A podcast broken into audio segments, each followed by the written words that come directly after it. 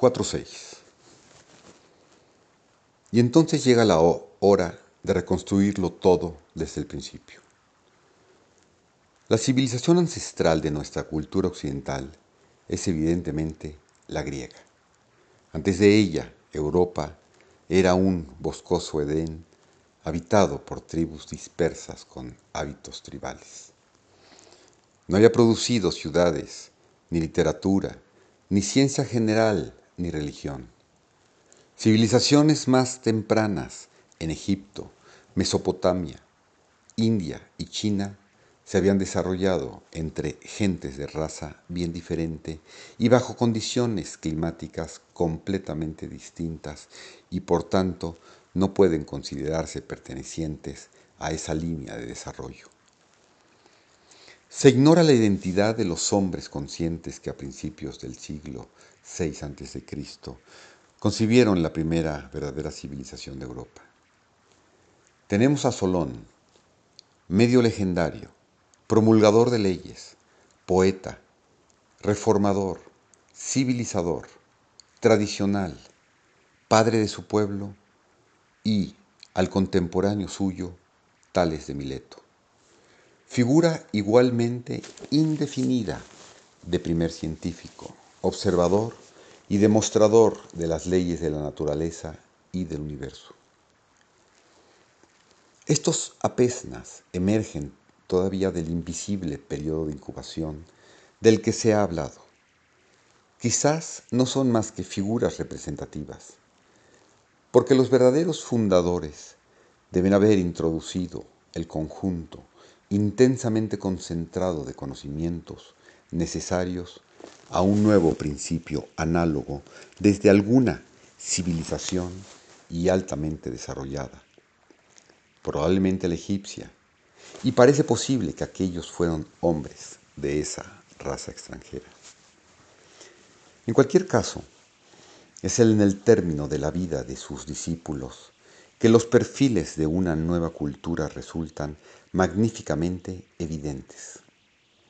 En el término de 80 años, en las playas de Grecia y en el sur de Italia, donde antes solo se construía con palos y tejas, se elevaron templos más delicados como jamás fueron hechos por el hombre. Para ser posible este logro técnico, Pitágoras ya había desarrollado las leyes internas de la armonía y trabajo en sus manifestaciones por crear una nueva arquitectura y una música nueva. Anaximandro, discípulo de Tales, había inventado los instrumentos básicos de una nueva tecnología, el gnomo. El término nomos en latín medieval fue utilizado por el alquimista Paracelso en su Liber de Nymphus Sylphis Pic Mais et Salamandris et de Catervis Spiritivis en 1566.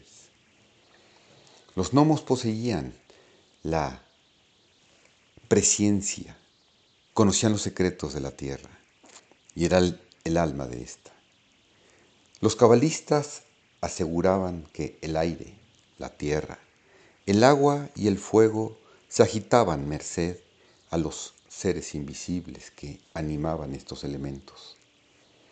Según los cabalistas, el dios hebreo Yahvé, asignó el imperio del fuego a las salamandras, el del aire a los silfos, el del agua a las ondinas y el de la tierra, no en la superficie, sino en el interior, a los gnomos.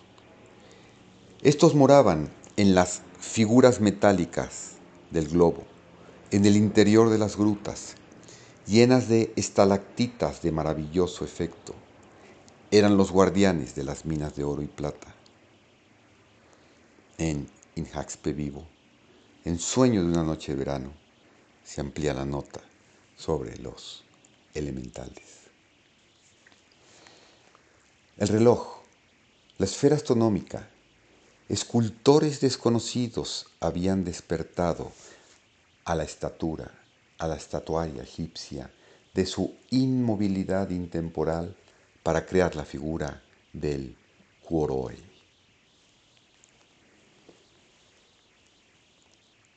Un kurus, plural kuroi, del griego kopok,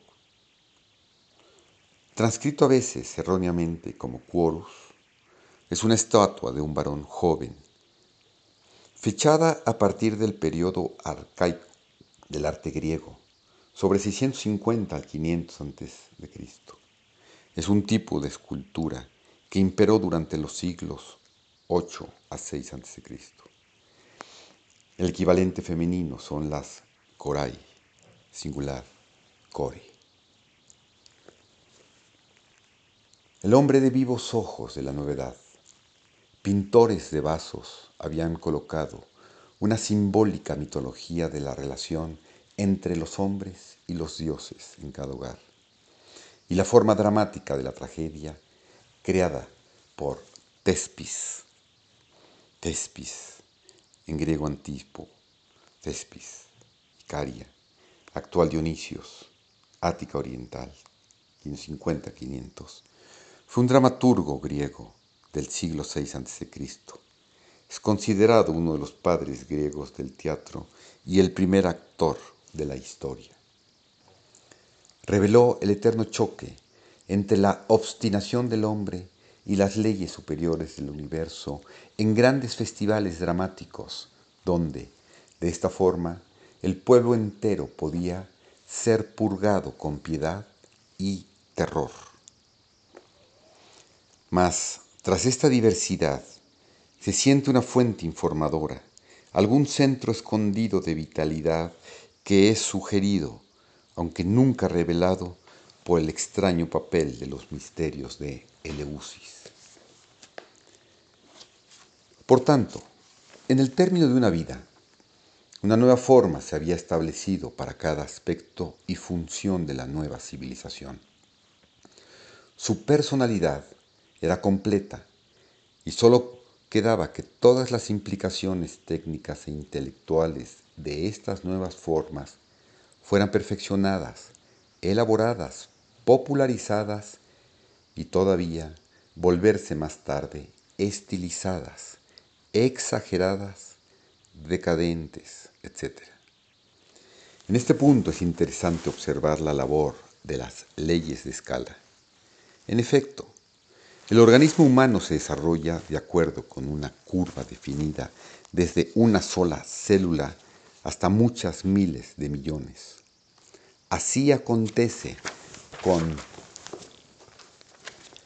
una civilización, la cultura griega, con todas sus potencialidades, comprimidas al principio del siglo VI, dentro de un hombre o un puñado de hombres, a la mitad del siglo ya habían absorbido algunos centenares de los mejores y más creadores individuos, que hacia el final del siglo había organizado dentro de un nuevo modelo de vida a millares de ciudadanos de Atenas, Crotón, Siracusa y media docena de otros centros.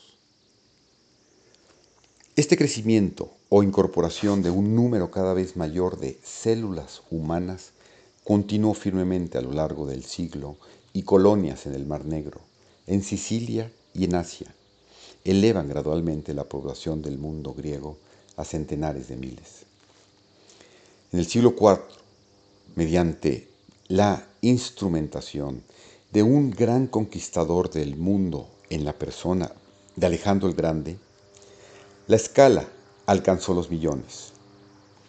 Al mismo tiempo, en exacta relación con este crecimiento, disminuyó la intensidad de la helenización y los últimos millones incorporados al cuerpo político griego tendieron más bien a oscurecer su naturaleza del modo como las capas de grasa acumulados por un hombre robusto, aunque incorporadas a su cuerpo, solo sirvieron para opacar su naturaleza y posibilidades verdaderas y sin duda habrían logrado su destrucción completa si no fuese por los hombres más conscientes como Sócrates, Platón, Aristóteles y otros que continuaron produciéndose desde el centro cúspide de la civilización. Estos mantuvieron vivo el organismo. Sin ellos hubiera resultado un monstruoso autómata o Frankenstein lanzándose a la destrucción. Aún así, llega la hora en que la vida interna de la cultura es insuficiente para contener la tendencia patológica que siempre está esperando atacar a un organismo maduro. Las conquistas se desvanecen y el mundo griego, como un anciano, empezó a opacarse y a batirse. Cuando no tenía sino cuatro siglos y medio, cayó bajo el influjo de la nueva civilización romana y a partir de entonces vivió una vida de servidumbre, enseñando o alcahueteando a su joven ama, hasta que 800 años después de su fundación, la patria griega fue arrasada por los godos y finalmente feneció la civilización helénica como organismo independiente.